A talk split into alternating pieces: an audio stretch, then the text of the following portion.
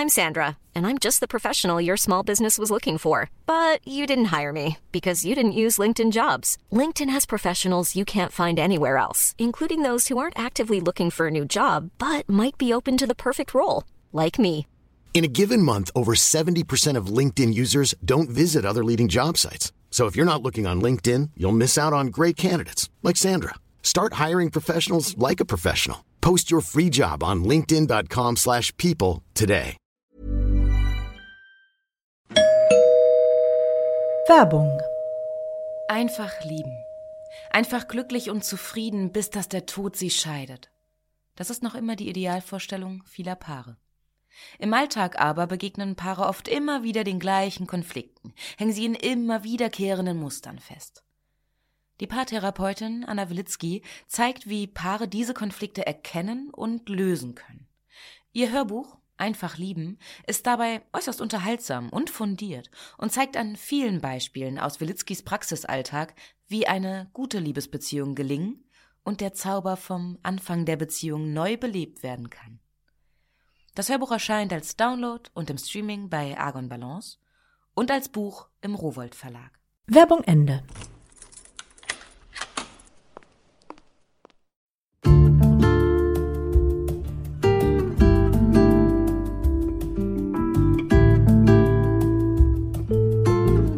Herzlich willkommen zur neuen Folge von Einfach ganz Leben, deinem Podcast für bewusstes Leben. Ich bin Jutta Rebrock, Moderatorin, Hörfunkredakteurin, Autorin und Sprecherin, unter anderem für Radionachrichten, Fernsehbeiträge und Hörbücher. In diesem Podcast spreche ich alle zwei Wochen mit außergewöhnlichen Menschen über alles, was unser Leben schöner, entspannter und auch klarer und intensiver macht. Heute ist bei mir Franka Ceruti. Sie ist Psychotherapeutin und macht den herzerfrischenden Podcast Psychologie to go. Und Franka hat ein Buch geschrieben mit dem Titel auch Psychologie to go und dann Wie verrückt sind wir eigentlich? Viele von uns fragen sich ja vielleicht manchmal, ist das eigentlich noch normal, was ich so denke und fühle? Aber was ist eigentlich normal? Was ist psychisch krank? Welche Alarmzeichen gibt es? Wie kann ich mir helfen lassen oder wie kann ich Angehörigen helfen, die in eine psychische Schieflage geraten sind? Franka Ceruti will das mit ihrem Buch alles einsortieren, entstigmatisieren und die Angst vor Behandlung nehmen und das Ganze soll auch ein bisschen Spaß machen, sagt sie. Über all das sprechen wir heute. Viel Freude beim Lauschen.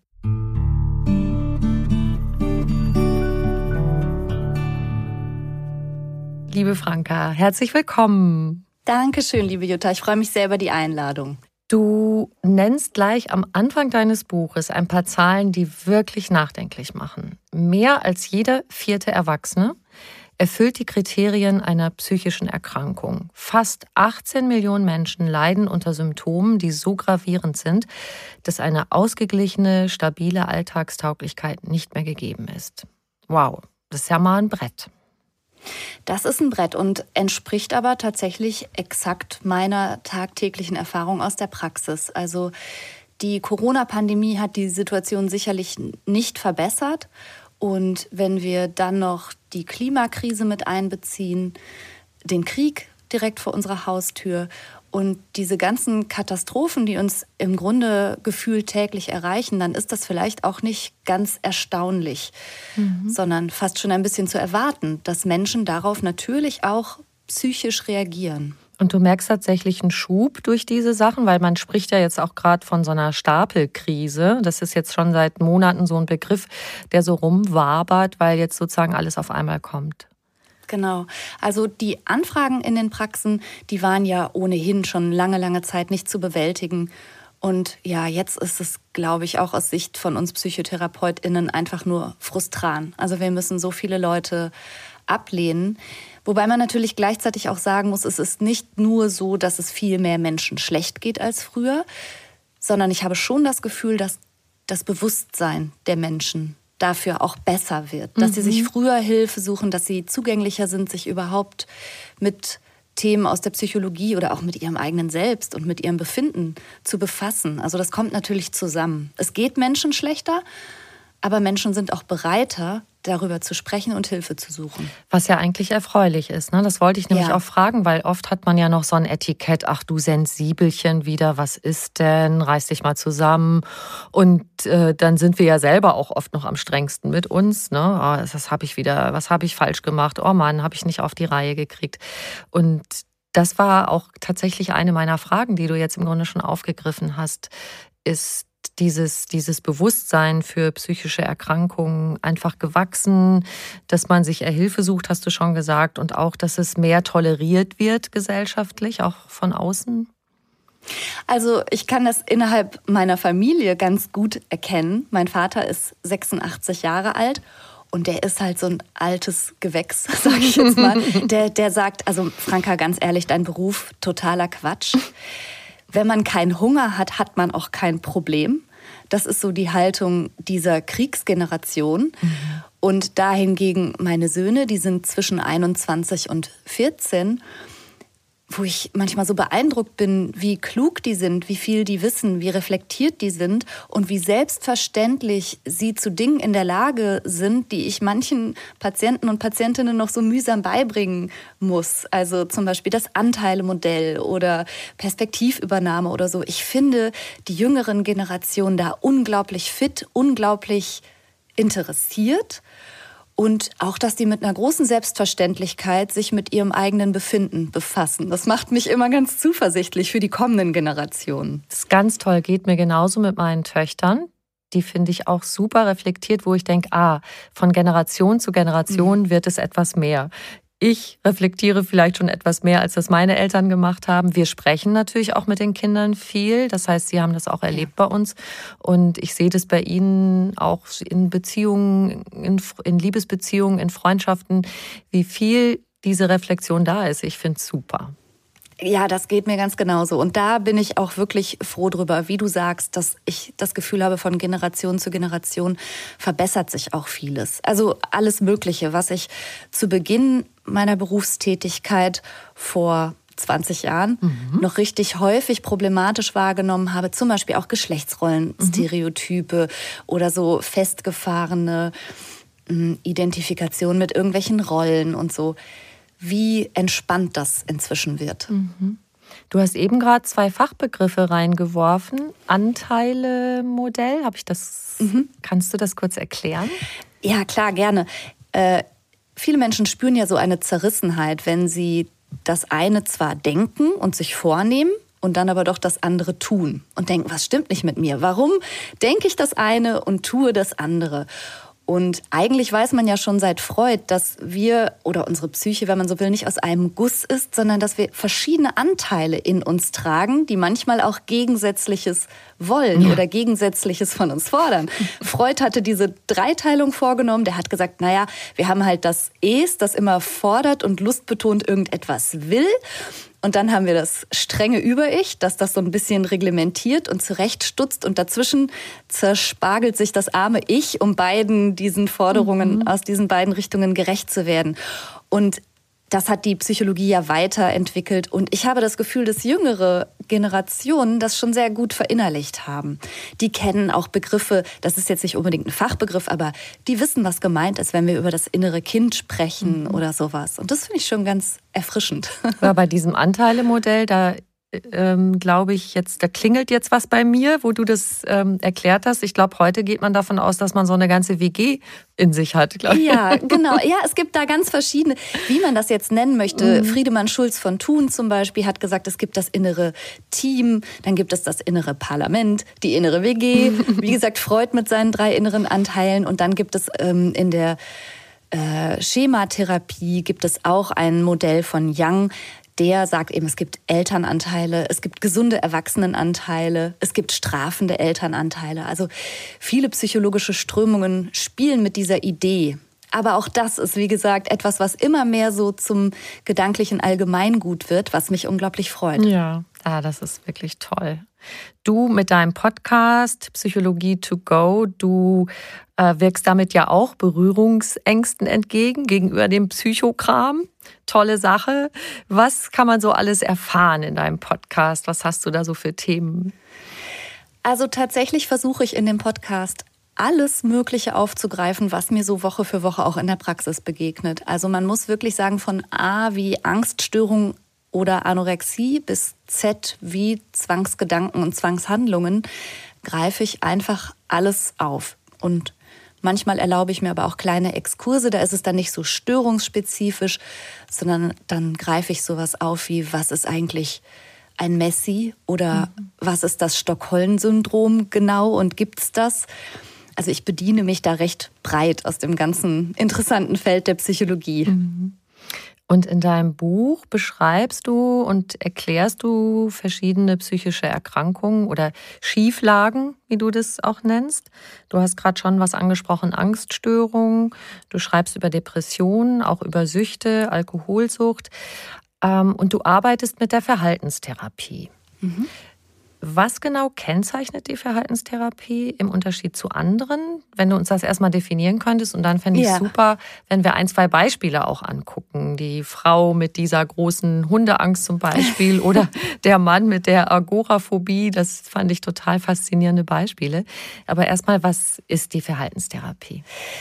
Also die Verhaltenstherapie, die geht ursprünglich auf die Idee zurück der klassischen Behavioristen, dass jedes Verhalten, das eine Person zeigt, ja irgendwann im Leben mal gelernt wurde. Und manchmal auch, wenn man so will, in Anführungsstrichen falsch gelernt. Und die ganz grundsätzliche Idee damals, vor vielen Jahrzehnten war, naja, was man einmal gelernt hat, kann man doch auch wieder verlernen. Und aus diesen klassischen lerntheoretischen Ideen hat sich die Verhaltenstherapie natürlich weit entwickelt. Es ist jetzt nicht mehr so, dass wir Patientinnen und Patienten mit Aufklebern oder irgendwelchen Stempelkärtchen für gutes Verhalten belohnen oder so etwas, was man sich manchmal so vorstellen mag, dass wir mit unseren Patienten und Patientinnen Trainingspläne aufstellen und einfach nur Verhalten üben, sondern tatsächlich ist die moderne Psychotherapie gar nicht mehr so stark zerklüftet, wie sie eine Zeit lang gewesen ist. Also dass die Analytiker für sich beanspruchen, die einzig wahre Therapie mhm. anzubieten und die Tiefenpsychologen beanspruchen das für sich und wir Verhaltenstherapeuten und Therapeutinnen würden das für uns beanspruchen. So ist das nicht mehr. Also wenn ich heute sagen müsste, was unterscheidet denn die Verhaltenstherapie von anderen Therapieformen, dann glaube ich schon, dass der Hier- und Jetzt-Bezug vielleicht ein bisschen stärker ist. Ich vergleiche es gerne damit, dass ich sage, Vielleicht schauen wir mehr wie beim Autofahren durch die Frontscheibe nach vorne und im Größenverhältnis dazu gucken wir in den Rückspiegel eher ein bisschen weniger. Also es, wir mhm. machen auch Biografiearbeit. Wir machen uns auch immer Gedanken, wo kommt die Symptomatik her und worin ist die eingebettet und welche Erfahrungen liegen dahinter. Aber so vom Verhältnis her vielleicht weniger als andere Therapieschulen das tun. Mhm. Ich fand auch einen Satz aus deinem Buch dazu sehr einleuchtend für mich. Viel wichtiger als die Fragestellung, jetzt werden wir jetzt über Angststörungen sprechen, viel wichtiger als die Fragestellung, was die Angst initial ausgelöst hat, finde ich die Frage nach den Bedingungen, die die Angst aktuell aufrechterhalten. So hast mhm. du es erklärt und das äh, ist total einleuchtend ja. für mich. Mhm. Ja, das ist so, so ein bisschen unsere Herangehensweise, denn das Leiden ist jetzt und deshalb gucken wir auch sehr stark darauf, okay, und was hält die Symptomatik jetzt aufrecht? Mhm. Da ist also diese Frau zu dir gekommen, die wahnsinnige Angst vor Hunden hatte. Mhm. Ja, genau. Das äh, war eine Patientin, die eine ganz große Tier- und insbesondere tatsächlich sogar Hundenärrin immer war und dann unverhofft gebissen wurde. Mhm und hat in der Folge eben eine Hundephobie entwickelt. Und das ist eigentlich ein gutes Beispiel dafür, dass die Kenntnis über die Ursache nicht automatisch das Problem löst. Ja. Sie wusste ja, woher die Phobie kam. Aber das hat die Phobie ja nicht aufgelöst, sondern sie hat im Gegenteil immer stärkere Angstgefühle entwickelt. Und man muss sagen, das hat ihren Alltag so sehr eingeschränkt, weil Hunde ja nun wirklich sehr allgegenwärtig sind in unserer Gesellschaft. Das war schon lebensfeindlich und hat dann letztlich nicht nur zu Angstsymptomen geführt, sondern auch, muss man sagen, zu einer depressiven Reaktion. Sie war ganz rückzüglich und isoliert und hat im Grunde ihre Wohnung kaum mehr verlassen. Mhm. Wahnsinn. Mhm. Und was hast du gemacht? also das war jetzt mal wirklich ein, äh, muss man sagen, fast klassisches verhaltenstherapeutisches Vorgehen. Wir beide haben eine sogenannte Angsttreppe oder Angsthierarchie erstellt. Also wir haben gemeinsam geschaut, was macht ihr denn alles Angst? Aber was wäre etwas, was so gerade noch vorstellbar im Bereich des mhm. Möglichen liegt? Also was traut sie sich zwar mit großem Herzklopfen und schwitzigen Händen, aber was traut sie sich zu? Und tatsächlich haben wir angefangen bei mir in der Praxis erstmal Bilder von Hunden anzuschauen und ihren Herrchen. Und dann haben wir uns immer weiter angenähert. Wir sind zu einem Hundesportplatz, zu so einem Hundetrainingsplatz gefahren und haben im Auto gesessen und von da aus den Hunden zugeschaut beim Hundetraining wow. und so. Ne? Also man, ja, man kann sich nicht vorstellen, dass das schon etwas war, was bei dieser Patientin größte Unruhe und Angst ausgelöst hat. Und wenn dann Hunde am Auto vorbeigegangen sind, das war schon herausfordernd. Und so haben wir uns Schrittchen für Schrittchen diese ganzen Bereiche zurückerobert. Also wir haben diese Situation dann wirklich so lange immer durchgestanden, ausgestanden und sind auch dabei geblieben, bis sie wirklich gemerkt hat, ach, jetzt bin ich gar nicht mehr so nervös. Jetzt mhm. langsam geht's. Und ja, das war dann der Punkt, an dem wir dann weitergegangen sind bis zu wieder Hunde berühren und denen direkt ja. begegnen, oder? Ja, das war wirklich richtig schön. Wir hatten tatsächlich erstmal einen sehr gut trainierten Therapiehund uns ausgeliehen oder in die Sitzungen dazugenommen, der auch extrem gut gehört hat. Also so Therapiehunde sind ja speziell dafür ja. ausgebildet. Und der hat sich dann auch nicht irgendwie unvorhersehbar bewegt oder auf die Patientin zubewegt. Da konnte sie erst mal üben. Und am Schluss ist sie aber dann aber mit meinem gar nicht mal so gut erzogenen Hund nicht nur Gassi gegangen, sondern sie hat den sogar getraut zu wuscheln und ihm wieder Leckerchen zu geben. Und oh. das war oh. natürlich eine extreme Entwicklung von äh, ja Hunde noch nicht mal, also noch nicht mal den Anblick von Hunden zu ertragen ohne Angstgefühle bis hin zu ja so normal mittelgut erzogenen ehemaligen Straßenhund mal wieder zu wuscheln und mit einem Leckerchen zu versorgen, das war für sie ursprünglich unvorstellbar und natürlich ein riesiger Gewinn an Lebensqualität auch wieder. Sensationell, die Geschichte. Aber ja. echt. Ja. Und da habt ihr jetzt eben so kleine Tippelschritte gemacht, aber dann gibt es ja. auch die Methode, so spring, spring rein ins kalte Wasser. Ihr nennt das Flooding, also wie in die ja. Flut rein, oder? Richtig, ja, richtig. Also ich habe in meinem Buch äh, Fallbeispiele äh, dargestellt und anhand dieser Fallbeispiele auch immer so ein bisschen den therapeutischen Hintergrund versucht zu erklären. Und das, was du jetzt ansprichst, dieses sogenannte Flooding, ähm, das war ein anderer Patient, der, als er einmal verstanden hatte, dass seine Ängste wirklich ja, irrational sind und eigentlich in seinem Kopf passieren und nicht unbedingt auf einer realen Gefährdungslage basieren. Und das ist ja bei Angststörungen ganz häufig der mhm. Fall der hat sich dann so ganz wild ins Geschehen gestürzt. Und das habe ich dann, glaube ich, verglichen mit der Eisbucket Challenge. Also wie als würde der sich ständig irgendwie einfach nur ins eiskalte Wasser stürzen und sagen, komm her, Angst. Der hat sich da ganz mutig ohne so eine gestufte Trippelschrittchen Herangehensweise in seine angstbesetzten Situationen gestürzt. Das klappt auch. Verrückt. Und das war, glaube ich, sogar der mit der dieser Agoraphobie, dieses so mhm. draußen auf freien Plätzen sich in der Öffentlichkeit bewegen. Das, darum ja, geht's genau. da, oder? Ja, genau. Mhm. Ja, genau. Also er, äh, als er Vater geworden war, äh, hatte das große Anliegen, seine Ängste, die er schon sehr lange mit sich rumgeschleppt hat. Und Agoraphobie bezieht sich darauf, an einem also Agora ist das griechische Wort für Marktplatz und im weitesten Sinne bezieht sich das auf Situationen, in denen man in eine Hilflosigkeit geraten könnte und dann kommt nicht schnell genug Hilfe. Mhm.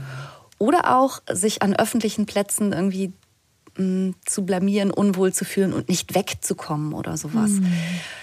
Ja, und dieser Patient, nachdem er sozusagen verstanden hatte, dass der Weg raus aus der Angst eben nie funktioniert, indem man die Situation vermeidet, vermeidet, vermeidet, sondern ganz im Gegenteil, indem man diese Situation meistert, trotz Angst der hat fast einen richtigen Spieltrieb entwickelt. Ja. Also der hat sich dann im Kino mitten reingesetzt und nicht an den Ausgang und ja, alle möglichen Sachen gemacht, Toll. die er vorher vermieden hatte. Ja. Wie mutig. Sehr, sehr. Wenn jetzt jemand noch nicht so mutig ist, äh, das ist ja, was wir anfangs schon mal erwähnt haben, dass man oft mit sich selber so streng ist und sagt, ich krieg das nicht hin und so weiter. Was, wenn jetzt jemand zuhört, der oder die sich ängstlich fühlt oder total überfordert, was würdest du so einem Menschen sagen, wie er sich Hilfe holen kann und darf vor allem? Ja, also Hilfe ist, glaube ich, immer dann angezeigt, wenn die Angst sehr stark in die Alltagsführung eingreift. Mhm. Also wenn man nicht mehr das macht, was man machen möchte, sondern wenn man das macht, was die Angst einem erlaubt. Und wenn man merkt, dass die Angst den Lebensradius kleiner werden lässt, mhm. wenn man sich bestimmte Sachen, die vielleicht viel Spaß machen würden oder auch notwendig wären, nicht zutraut und sie vermeidet. Das sind eigentlich alles Punkte, wo ich schon sagen würde, Mensch, such dir vielleicht Hilfe, such dir jemanden, der dich dabei begleitet. Und das Ziel ist tatsächlich auch nicht Angstfreiheit. Das ist häufig so ein Missverständnis. Ich bin nicht dafür angetreten, Leuten sozusagen die Angst zu nehmen, sondern die Angst vor der Angst. Angst ist nicht gefährlich. Angst ist ein unangenehmes Gefühl, aber es ist ein Gefühl, dass man lernen kann auszuhalten und dass man auch lernen sollte auszuhalten und nicht davor so erschreckt zurückzucken, wie als hätte man auf eine mhm. Herdplatte gefasst. Also Menschen, die mutige Dinge tun, tun diese Dinge ja auch nicht, weil sie keine Angst haben, sondern sie tun diese Dinge trotz Angst. Und das ist manchmal leichter zu bewältigen, zunächst mal mit jemandem an der Seite. Mhm. Das ist eine spannende Unterscheidung, finde ich. Mhm. Und dieses sich Hilfe suchen, oft ist ja der erste Schritt dazu auch erstmal das bei sich selbst anzuerkennen, mhm. dass da etwas da ist. Und du sprichst das auch in deinem Buch an, dass wir oft viel zu wenig liebevoll miteinander mhm. reden. Du stellst da die Frage, wie sprichst du eigentlich mit dir selber? Die finde ich auch total wichtig. Ja, also wie gesagt, wenn man sich selber so im Tagesverlauf beobachtet, und bemerkt. Also ehrlich gesagt, wenn man sich genau mal zuschaut, warum mache ich das, was ich gerade mhm. mache? Warum denke ich das, was ich denke?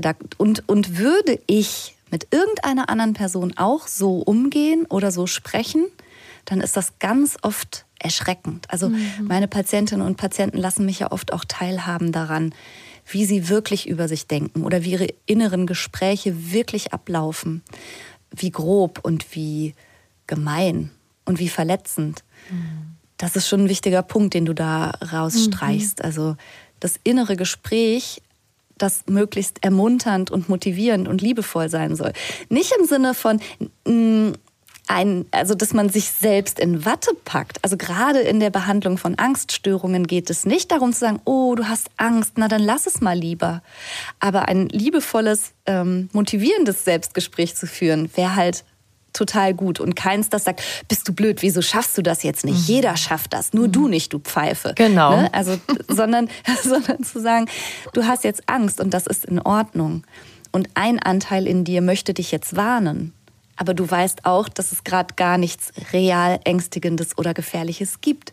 Und deshalb wäre es super, wenn du es mal versuchst. Ne? Also diese Art von Gesprächen, das ist das, wo ich Menschen gerne zu ermuntern würde und mhm. hoffe, dass es Anregungen in dem Buch gibt.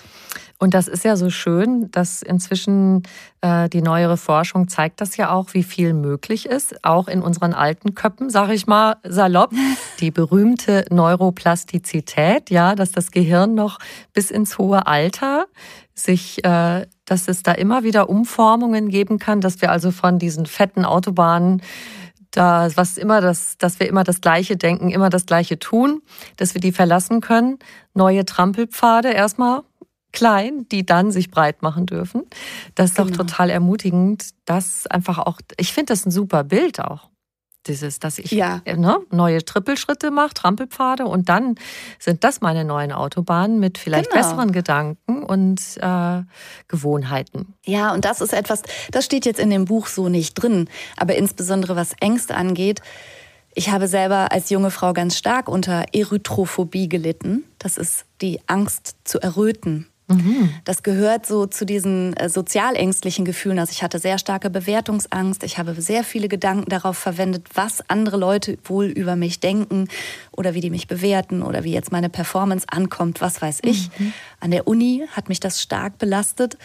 Und ich bin sozusagen immer mein eigenes bestes Beispiel dafür, wie das funktioniert, wie man da rauskommen kann.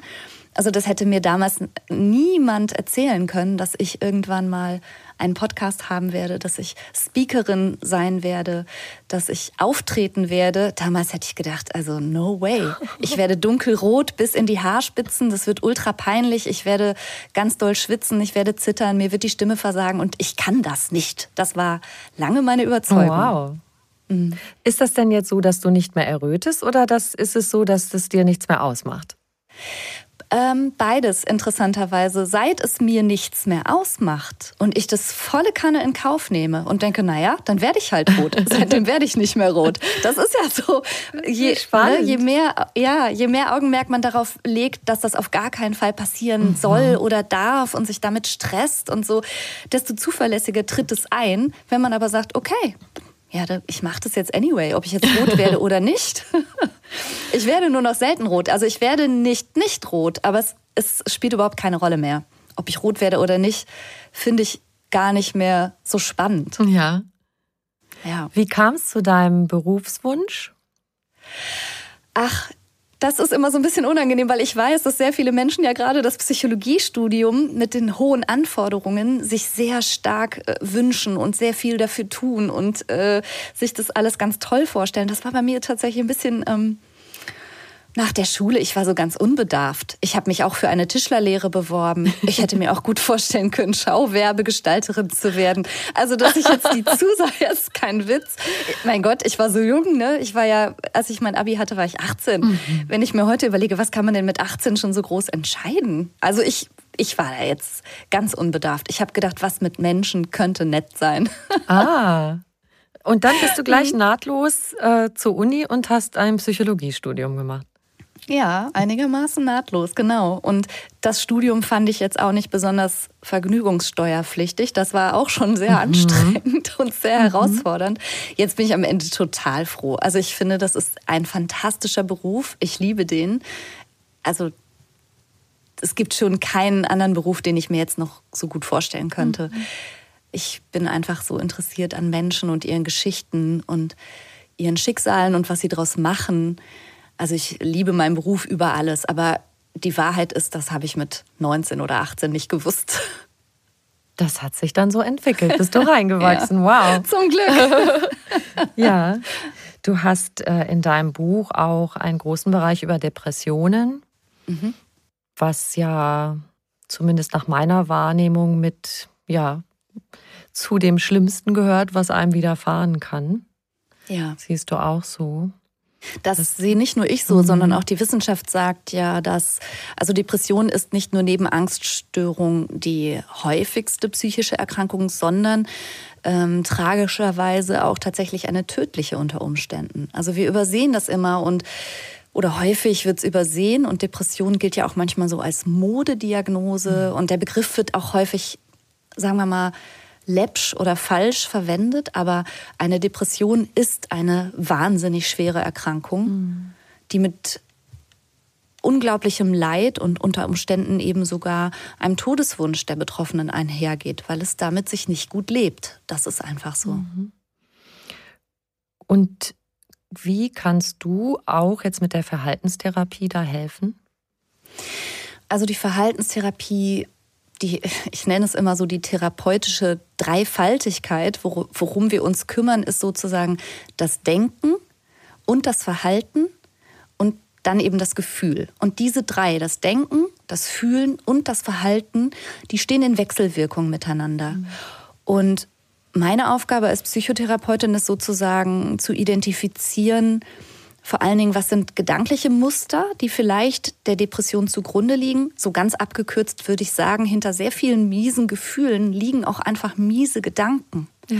Und die mal zu identifizieren und zu blättern und zu gucken, wie denkt denn derjenige über sich, über die Welt, über seine Zukunft und daran zum Beispiel zu arbeiten. Man nennt das eine kognitive Umstrukturierung, also tatsächlich zu versuchen, gedanklich neue Pfade einzuschlagen, wie du das gerade schon gesagt hast. Ne? Die alte Autobahn, die sich leicht denkt, die führt ja trotzdem vielleicht mitten rein in den depressiven Sumpf. Mhm. Und da ebenfalls in gedanklichen kleinen Trippelschritten zu lernen, neu zu denken aber manchmal auch ganz auf der Verhaltensebene besser mit sich umzugehen, besser für sich zu sorgen, zu bemerken, wo die eigenen Belastungsgrenzen liegen und diese dann auch zu schützen und die eigene Gesundheit, das eigene psychische Wohlbefinden auch zur Priorität zu machen und all solche Sachen. Da gibt es dann so eine, so eine Menge von Dingen, die ineinander greifen, damit das Denken und das Verhalten und in der Folge dann am besten auch das Gefühl wieder, ja, Auftrieb bekommen. Mhm. Wenn ich mir das jetzt vorstelle, zum, greif mir das mal raus, dieses wieder besser für sich sorgen, weil mhm. ich kenne das so von Menschen, die mir das geschildert haben, wie es ihnen ergeht manchmal, dass allein schon die Vorstellung, morgens auf, aufzustehen, einfach, das ist ein No-Go. Es ist unvorstellbar, dass man es schafft, die Bettdecke zurückzuschlagen. Mhm. Und dann dahin zu finden, wieder für sich zu sorgen, das ist ja auch eine ganz schöne Strecke. Das ist äh, auf jeden Fall eine ganz schöne Strecke. Und man muss auch sagen, ab gewissen Ausmaßen reicht vielleicht auch eine ambulante Psychotherapie nicht aus. Mhm. Also meine Patientinnen und Patienten, deren Zustand so ist, wie du das jetzt beschreibst, also das Aufstehen schon eigentlich nicht mehr geht, da würde ich dann in aller Regel auch vorschlagen, erstmal äh, eine Behandlung in einer Klinik in Anspruch mhm. zu nehmen. Mhm. Allein schon aus Gründen der Entlastung. Ja. Du musst dich um dein Essen nicht kümmern. Jemand kümmert sich auch eine Zeit lang um dich. Mhm. Also das hat viele Gründe, unter anderem aber auch, weil jemand aufpasst. Ja. Ne?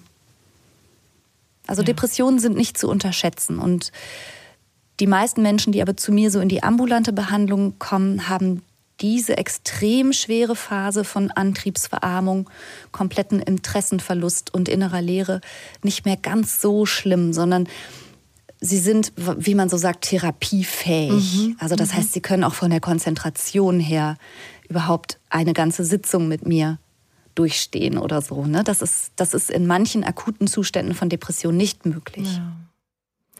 Du schreibst auch über Alkoholsucht, auch ein relativ mhm. großer Bereich in deinem Buch und du sagst, die Sucht kommt auf leisen Sohlen, die schleicht sich mhm. oft so rein in unser Leben. Mhm. Mhm. Ja. Leider ja. Also ich habe mich ja in meinem Buch tatsächlich, und da bin ich rein statistisch vorgegangen, auf Angststörung, Depression und Sucht, also Alkoholabhängigkeit vor allen Dingen, beschränkt, weil das mhm. rein statistisch gesehen die häufigsten psychischen Schieflagen in Deutschland sind und weil die untereinander häufig zusammenhängen. Also ganz viele Menschen zum Beispiel rutschen hinein in eine Alkoholabhängigkeit, weil sie den Alkohol wie eine Art Selbstmedikation aus dem Spirituosenregal nutzen, um schlafen zu können oder mhm. um sich lockerer und mutiger zu fühlen, weil sie eigentlich vielleicht eine Angsterkrankung haben oder eine Depression und denken, der Alkohol würde helfen. Also diesen Zusammenhang sehe ich häufig. Und auch umgekehrt, wenn ich dich richtig verstehe, mhm. oder? Dass die Alkoholsucht auch dazu führen kann, dass ich eine Angststörung entwickle. Ja, absolut die Zusammenhänge gehen in alle Richtungen sozusagen. Also manche Menschen sind erst depressiv oder haben erst eine Angststörung und entwickeln daraufhin im Sinne einer Selbstmedikation die Sucht, aber genau wie du sagst, umgekehrt auch. Also zum Beispiel Alkohol als flüssiges Depressivum zu bezeichnen, ist nicht untertrieben. Also regelmäßiger Alkoholkonsum führt zu Veränderungen im Hirnstoffwechsel und viele Menschen werden in der Folge depressiv. Aber auch Angststörungen sind hoch mit großem Alkoholkonsum assoziiert. Also allein schon dieses wackelige, leicht mh, mm, unwohle, flaue Gefühl durch den Alkoholkonsum kann sowas auslösen. Wir nennen das Hangxiety. Also es mhm. ist eine mhm. Wortschöpfung aus Hangover, mhm. so wie mhm. der Kater, mhm. und Angst. Und so hält sich manchmal der Kreislauf aufrecht. Dann denken sie, die Leute, sie sind jetzt so ängstlich. Und was hilft mir, wenn ich ängstlich bin? Ach, ich trinke mal was, dann werde ich cooler oder mutiger. Und ja. dann kommt man ganz schnell in Teufelskreise rein. Genau, das Falsche dann. Ne? Du hast mhm. richtig so Fragenkataloge auch entwickelt wenn wir jetzt mal bei der Alkoholsucht bleiben, welche Fragen kann ich mir stellen, um dann vielleicht so zu merken, so, hm, ist vielleicht nicht mehr so ganz das Level, was es sein also, sollte. Die, äh, die Checklisten in meinem Buch, die sind angelehnt an die sogenannte International Classification of Diseases, an die ICD-10. Und ähm, da kann man sozusagen für sich selber prüfen, ob man vielleicht in einem gefährdeten Bereich ist. Und bei Alkohol ist vor allen Dingen kennzeichnend, dass man keine Kontrolle mehr hat. Also dass man sich zum Beispiel versucht, Limits zu setzen oder sich morgens noch sagt, heute nicht oder heute nur mhm. ein Glas und dann nicht schafft, das durchzuziehen. Oder auch das, wenn man einmal begonnen hat zu trinken, einem die Kontrolle völlig entgleitet. Dass man dann beim zweiten Glas schon denkt, komm, jetzt ist das auch egal und dann wird das wieder so ein Absturz. Also Kontrollverlust und eigentlich anders zu trinken, als man das möchte und mehrfach versucht zu haben, das einzuschränken ohne Erfolg. Das ist zum Beispiel ein alarmierendes Zeichen. Mhm. Im Grunde so, wenn man anfängt, so mit sich zu diskutieren, ne? Dass das überhaupt ja. so ein Thema ist. Oh, trinke ich heute was oder nicht? Das ist also ganz ehrlich gesagt, denke ich häufiger schon mal, wenn, wenn Leute sich überhaupt die Frage stellen, ist mein Alkoholkonsum noch okay? Kann das ja eigentlich ein Zeichen sein, streng mhm. genommen. Mhm. Also Menschen mit einem gesunden Verhältnis zum Alkohol stellen sich diese Frage in der Regel nicht. Ja. Ja, ist ja. nachvollziehbar. Ich habe zu dem Thema dein Podcast gehört auch mit der Nathalie Stüben, mhm. die ja selber ein Buch über Alkoholsucht, über ihre eigene Alkoholsucht geschrieben mhm. hat und auch ganz toll aufklärerisch tätig ist da. Und mhm. das fand ich auch so toll, wie sie beschrieben hat, dass sie auf dem Weg daraus sich einfach gedacht hat immer, was ist die Befreiung daran? Das gibt mir Freiheit. Was gewinne ich damit? Das fand ich so, so schöne Gedanken, die sie da ins Spiel gebracht hat. Das fand ich auch. Also Nathalie bewundere ich auch sehr für ihre Klarheit und Offenheit, äh, ja, wie sie über ihre eigene Geschichte spricht. Und ich hoffe, dass äh, vielleicht mit dem Alkoholkapitel mir da ebenfalls ein kleiner Beitrag gelingt, dass Menschen verstehen, dass, ähm, ja, wie soll ich sagen, es geht nicht darum, trinken zu dürfen oder nicht trinken zu dürfen, sondern es geht darum, nicht trinken zu müssen. Ja. Und darin liegt die wahre Freiheit. Mhm. Und jemand, der das so nicht empfindet, der hat vielleicht schon ein latentes Problem. Mhm. Und auf dem Weg, auch da wäre wieder das Gefühl, boah, das ist so eine Strecke, wie soll ich das schaffen, wie soll ich das überwinden? Da gibst du den Tipp, konzentriere dich aufs Heute, das, was du heute schaffen mhm. willst. Genau. Aber das ist tatsächlich etwas, das gilt für die Alkoholabhängigkeit oder das Rauskommen aus der Alkoholabhängigkeit ganz besonders. Aber ehrlich gesagt finde ich diese Strategie der kleinen Schritte und ähm, des starken Bezugs immer auf das Heute immer gut. Also viele Menschen haben ja ein Ziel vor Augen und das ist auch gut. Also ich habe nichts gegen gute und gesunde Ziele im Leben und gleichzeitig ist es vielleicht ein bisschen so, als würdest du vor einem Berg stehen und von unten auf das Gipfelkreuz schauen und das ist so klein und da ja. ist es ist im Nebel verschwunden und du denkst dir, oh mein Gott. Mhm. Und allein der Anblick raubt dir schon die letzte Energie.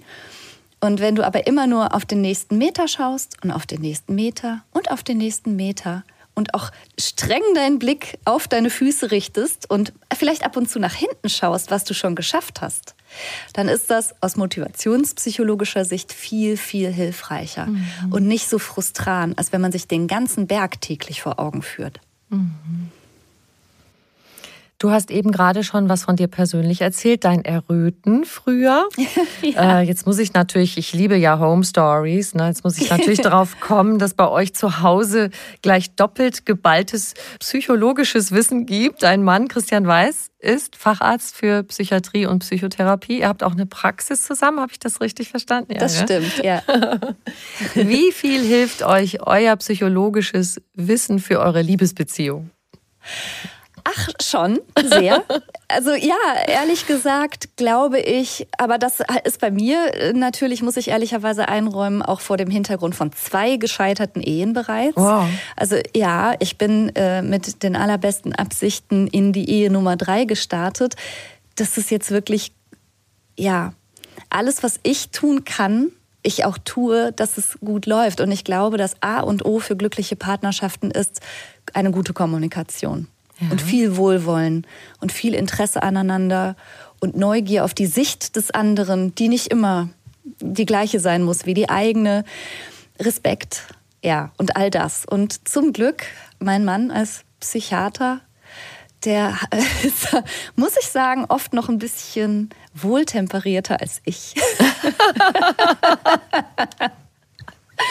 Ich bin manchmal ein bisschen temperamentvoller dennoch und okay. habe in ihm einen sehr guten Ausgleich. Ich würde sagen, das klingt so, als hast du es gut mit ihm. Ich habe es sehr gut mit ihm, ja, doch. Und wie ist das so mit Haushalt? So aufräumen, Spülmaschine ein- und ausräumen, Wäsche aufhängen und sowas? Ja, das ist glücklicherweise zwischen uns äh, noch nie ein Thema gewesen. Mein Mann sagt oft scherzhaft, äh, du hast es gut und ich habe die ganze Arbeit. okay, es ist ihm klar, dass er ein guter ist. ein Scherz, ja. Ja, wir haben es wirklich, wirklich gut miteinander, aber das, das meine ich auch mit so einer gewissen äh, Toleranz. Also wir sind nicht uns, wir stehen uns nicht feindlich gegenüber und rechnen uns auf, wer hat wann was, wie viel gemacht und wer hat vermeintlich wie viel Freizeit und wer hat, also wir achten, glaube ich, beide auf so eine gewisse Fairness oder machen Sachen auch zusammen. Ja. Also das ist zwischen uns wirklich kein Streitthema zum Glück. Es gibt so einen sehr, sehr schönen Satz, den ich liebe, von einem auch meiner Gesprächspartner in diesem Podcast, von Jens Korsen, der sagt, mehre die Freude deines Partners, deiner Partnerin. Da musste ich gerade dran denken, auch bei deinem Begriff mit dem Wohlwollen. Ja, genau. Ich glaube, dass, damit meine ich wahrscheinlich genau sowas. Also, dass ich ähm, versuche immer im Blick zu haben, wie geht's gerade auch meinem Mann, was kann ich vielleicht auch tun, dass es ihm noch ein bisschen besser geht. Also ich bin sehr interessiert an seinem Wohlbefinden. Aber auch wenn es mal ähm, hart auf hart kommt oder irgendwas bei mir kritisch ankommt oder ich merke, warte, jetzt werde ich angespannt wegen irgendwas, was er sagt oder tut, auch darauf mit einem gewissen Wohlwollen zu reagieren mhm. und erstmal davon auszugehen, naja, aber das ist mein Mann und der liebt mich und ich liebe ihn und vielleicht haben wir ein Missverständnis, vielleicht müssten wir hier irgendwas klären. Aber diese grundsätzlich wohlwollende, interessierte Haltung, die geht uns eigentlich nicht verloren. Und das mhm. halte ich für super wichtig. Schön. Habt ihr denn auch so, so Routinen oder Rituale, sowas wie Zwiegespräche, was ja viele Paare machen, irgendetwas in der Art? Mm, nichts, was wir jetzt so festgelegt. Ja, also wir starten immer mit einem Kaffee gemeinsam morgens. Das ist äh, aber, glaube ich, jetzt keine super ungewöhnliche Routine. Und dadurch, dass wir ja aber auch zusammen arbeiten, sind wir sehr, sehr viel im Austausch. Mhm. Und da haben wir jetzt keine festen Zeiten für oder keinen Zeitplan, an dem wir uns da halten, sondern das ergibt sich einfach mhm. so. Klingt wunderbar. Ich glaube, das mit deiner dritten Ehe, das wird was. ja, aller guten Dinge sind drei. Apropos Beziehungspflege, da können wir vielleicht doch noch mal schauen auf die Beziehung zu uns selbst. Mhm. Du hast auch viele schöne Anregungen dafür, was wir tun können, dass es uns selber gut geht.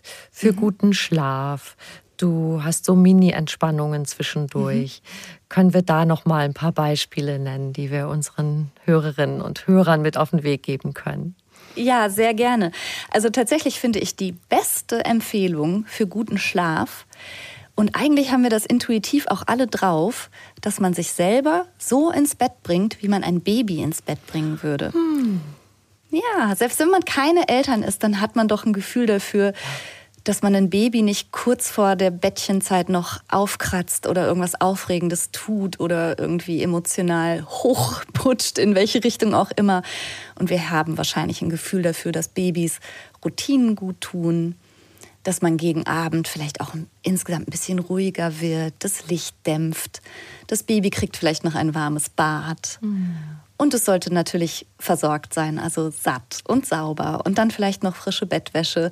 Also eigentlich alles, wie wir so ein kleines Kind in eine gute Nacht schicken würden. Vielleicht noch mit einer schönen Geschichte oder einem Lied oder einer Musik und dem Gefühl, alles ist okay und mhm. du wirst geliebt und du bist beschützt. Wenn wir das schaffen würden, uns selbst so ins Bett zu bringen, das wäre, glaube ich, schon, da wäre schon viel gewonnen. Sehr viel. Mhm. Auch im Grunde so mit sich umzugehen, was ja aus diesen umsorgenden Gesten spricht, was man ja auch tagsüber durch andere Gesten sich selber geben kann. Ne? Ja, absolut. Das, das fände ich ja sowieso ganz erstrebenswert, dass wir alle netter und freundlicher und fürsorglicher mit uns mhm. umgehen würden. Aber klar gilt das auch für alles so rund ums Thema Schlafstörung. Also das ist so der zentrale Tipp dafür, würde ich sagen. Mhm. Und meine Lieblings-Mini-Entspannung, also meine persönliche Lieblings-Mini-Entspannung, die ich auch wirklich sehr, sehr häufig am Tag nutze, die ist ganz einfach. Die lautet Ich jetzt hier. Und immer wenn ich merke, dass mein Kopf so abdreht oder dass ich nervös bin, angespannt bin, dann schaue ich immer, wo ist mein Kopf gerade? Ist mein Kopf gerade da, wo auch meine Füße sind? Bin mhm. ich im Hier und Jetzt? Oder sind meine Gedanken wieder, was weiß ich, da und dort? Sind die schon beim morgigen Tag und übermorgen und die Termine der Kinder in zwei Wochen? Und dann versuche ich meine Gedanken einzufangen und tief zu atmen und mir einfach nur kurz so mit allen Sinnen klar zu machen, ich bin jetzt hier und alles, was ich jetzt sehen kann, ist dran und alles, was ich jetzt hören, riechen, schmecken und tasten kann, das ist mein Jetzt. Und das ist eine wundervolle Auszeit, finde ich, fürs Gehirn. Ich finde es total einfach nur mal darauf zu beziehen. Ich finde es total verrückt, weil ich mache fast, ich sage fast genau denselben ja? Satz. Ja, wie ist das? Das ist denn? verrückt. Also du hast ja eben ich jetzt hier, also einfach die mhm. Stichwörter mhm. gesagt und jetzt eben hast du es fast wie einen richtigen Aussagesatz gesagt und ich mache ja. das tatsächlich. Also ich schaue dabei vorzugsweise auch gern, weiß ich nicht, in eine Baumkrone oder aus dem Fenster ja. oder einfach so einen Moment und sage, ich bin jetzt hier. Ja, und genau. dann macht das in mir so einen Atemreflex. Ich kann dir das gar nicht sagen. Ich muss dann so ganz automatisch kommt dieser tiefe Atem. Und es ist so, so schön und so ja, einfach. Genau so. Einfach genau nur dran so. denken. Ne? Ja, und das hilft mir unglaublich. Also es gab Zeiten, da habe ich mir das bestimmt 30 Mal am Tag gesagt. Wow. Und ja, also es, es gab halt schwierige Zeiten, ganz ehrlich. Ähm, so, da war ich alleinerziehend mit zu der Zeit noch zwei Kindern und aber berufstätig eben auch. Und ich glaube, das Schicksal teile ich ja mit ganz vielen Menschen, dass man einfach sich von seinem eigenen Alltag so krass überfordert fühlt. Aber gleichzeitig musste ich anerkennen, sehr viel von dem Stress, den ich so empfunden habe und den ich auch körperlich so stark gespürt habe, der war halt in meinem Kopf, mhm. weil ich eben so häufig mit den Gedanken nicht hier und jetzt war, sondern da und dort. Und da hat mir dieser einfache Satz und das tiefe Durchatmen immer so eine schöne kleine Auszeit beschert sozusagen. Mhm. Das hat mir sehr geholfen. Genau. Man hat auch so tausend Sachen gleichzeitig im Kopf. Also was du gerade beschreibst, als mhm. Mutter äh, berufstätig, seine eigenen Sachen, Schule, alle möglichen Anforderungen, also dies und das immer an alles gleichzeitig denken zu wollen. Das kenne ich auch. Ja. Und das finde ich schwierig. Also mein anderer Trick ist einfach mir grundsätzlich alles aufzuschreiben und auch einigermaßen selbstfürsorglich zu planen, schon auch mit Fahrzeiten und Puffern und Geschenk rechtzeitig besorgen und so. Aber ich schaue immer nur in den Kalender in den Tag, der heute dran ist. Mhm. Das mache ich, das mache ich auch schon seit Ewigkeiten so, dass ich einfach morgens in die Praxis gehe, rechtzeitig, dann schaue ich auf die Seite des Tages, der dran ist. Und wenn dann da steht, heute musst du um 11 Uhr zum Zahnarzt, dann habe ich mir das mit Sicherheit so gut geplant, dass ich ab 10 Uhr keine Termine mehr habe und um 11 Uhr pünktlich da sein werde. Ich habe ja nichts gewonnen, wenn ich mich schon drei Tage vorher zerrütte oder drei Wochen vorher zerrütte, indem ich immer denke, dann ist Zahnarzt, dann ist Zahnarzt, mhm. du musst zum Zahnarzt. Sondern ich mache das wirklich sehr stumpf, dass ich immer nur auf den Tag schaue, der dran ist. Boah, das ist so mein erweitertes, ja, mein erweitertes Ich jetzt hier. Das ist äh, auch etwas, wo ich sehr stark an dem Heute festhalte. Sehr cool. Sehr, sehr guter Tipp. Das heißt, wir schreiben uns wirklich in den Kalender hinein, detailliert, was wir an dem Tag auch schaffen können. Das ist nämlich viel mhm. besser als To-Do-Listen. Ne? Die To-Do-Listen, die hören ja nie auf. Äh, wenn ich da 30 Sachen draufstehen habe und habe fünf weggestrichen, das ist zwar irgendwie cool, aber da stehen noch 25. aber ja. wenn ich es mir für diesen überschaubaren Zeitraum einteile, fühlt sich besser an. Und das passt auch so ein bisschen zu dem Bild mit dem Berg. Eine To-Do-Liste, finde ich, ist wie ein Berg. Ja. Ich mache mir lieber so die Etappenziele rein und sage, heute gehst du Schritt 1, 2 und 3. Und dann erweitere ich aber meine To-Do-Liste, beziehungsweise es ist keine To-Do-Liste, es ist eben einfach eine selbstfürsorgliche Kalenderplanung. Dann schaue ich halt auch noch immer, dass ich im Kalender möglichst alle Infos drinstehen habe, die ich dann auch brauche. Also welche Telefonnummer brauche ich, wie lautet die Adresse, wie weit ist der Fahrtweg. Also das macht, ich, ich bin lieber selbstfürsorglich im Moment der Planung und dann geht der Tag aber auch geschmeidig, mhm. anstatt dass ich mit irgendwelchen To-Do-Listen arbeite. Die habe ich gar nicht gern. Geschmeidig klingt gut. Und für das Sortieren, du hast auch noch einen Tipp, sortierendes Schreiben. Damit meinst du mhm. wahrscheinlich auch noch was anderes, ne? dass man sich ordnet, denke ich. Ja, genau. Ich habe hier unzählige solcher Kladden rumliegen. Das können jetzt die Podcast-Hörer natürlich nicht sehen, aber ich zeige sie dir mal hier. Nummer eins, Nummer zwei, Nummer drei, also egal wo ich bin, ich bin umgeben von irgendwelchen schönen Heften und Kladden, weil ich es unglaublich hilfreich finde, mir manchmal Gedankengänge oder irgendwas, was mich beschäftigt, hinzuschreiben. Manchmal ist es schon so, dass indem ich es hinschreibe, mir bestimmte Sachen klar werden. Zum Beispiel, das ist Quatsch, das zu denken. Oder das ist übertrieben. Oder es ist jetzt einfach nicht dran. Oder indem ich es hinschreibe, merke ich, oh, das ist ein Echo aus meiner Biografie, aber das ist überhaupt nichts, was mit meinem Hier und Heute zu tun hat. Mhm. Das wird mir häufig durch die Distanzierung, indem ich es hinschreibe, klarer, als wenn ich es in meinem Kopf wabern lasse. In meinem mhm. Kopf fühlt es sich irgendwie so natürlich und so vertraut an und so wahr. Aber wenn ich Sachen hinschreibe, kann ich mit dem Abstand ein bisschen besser drüber nachdenken. Ich weiß nicht, ob das verständlich Total. ist. Total. Und das hilft im Grunde auch, wenn wir jetzt mal zurückschauen und gucken nochmal auf die Krankheitsbilder, die du beschreibst, Angststörung zum Beispiel, indem ich es aus mir heraus lasse sozusagen ja. und mal niederschreibe und anschaue, äh, kann sich meine Beziehung dazu verändern, oder? Ja, und bei Angststörungen zum Beispiel spielt ja der Gedanke ganz häufig eine Rolle, ich kann das nicht. Das denkt sich so leicht und es fühlt sich auch so an, dass man etliche Dinge des Lebens nicht kann. Aber sich das hinzuschreiben, ich kann nicht Bahn fahren, da kann man doch schon mal hinterher fragen, mhm, und warum nicht? Und wer sagt das?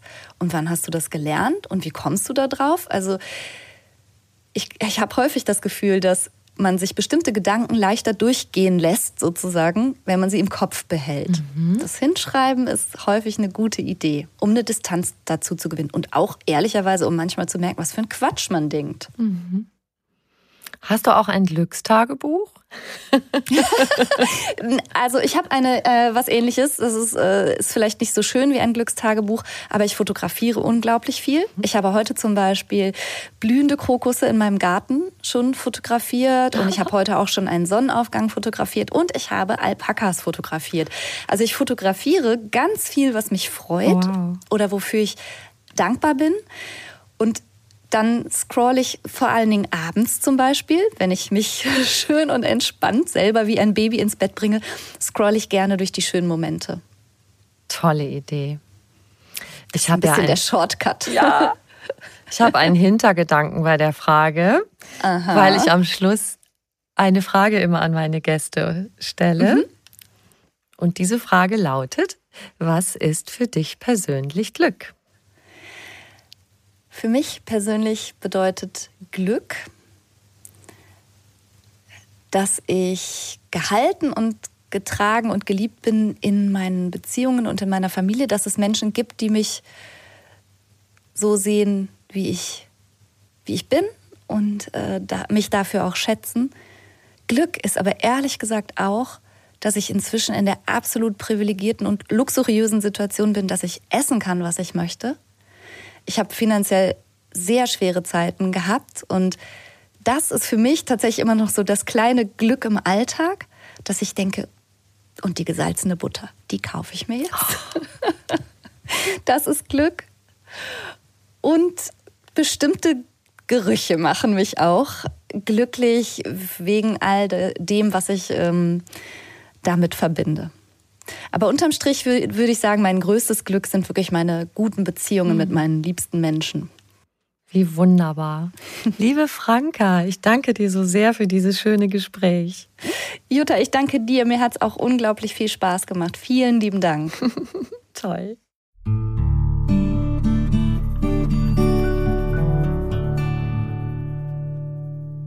Wenn du mehr über Franka Ceruti wissen möchtest, schau gern in die Show Notes zu dieser Folge.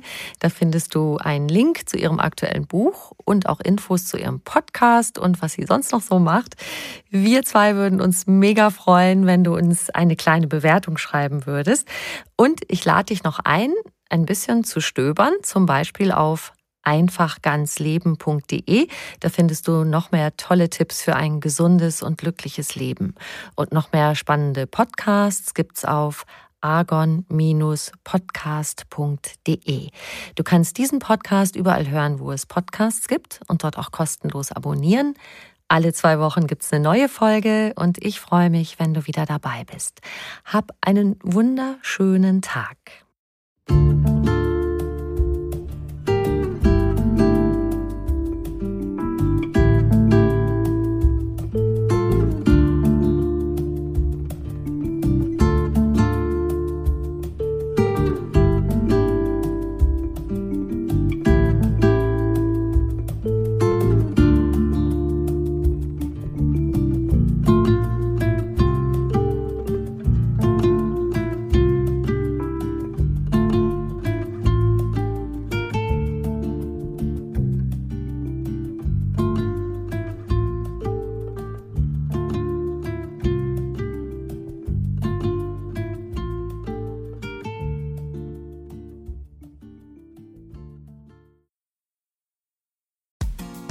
Frauenstimmen.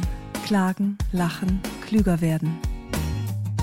Ich bin Ildiko von Kürti, ich bin Buchautorin und Journalistin und in meinem Podcast spreche ich alle zwei Wochen mit lebensklugen und mutigen Frauen über das Loslassen und das Aufbrechen, das Verlieren, das Suchen und das Finden. Ich bin stolz darauf, wie viele wunderbare Frauen bereits bei mir zu Gast waren. Unter ihnen Stefanie Stahl, Maria Furtwängler, Annika Decker oder Gerburg Jahnke. Und ich freue mich auf alle, die noch kommen. Ihr könnt Frauenstimmen überall dort hören, wo es Podcasts gibt. Herzlich und hoffentlich auf bald. Eure Ildiko.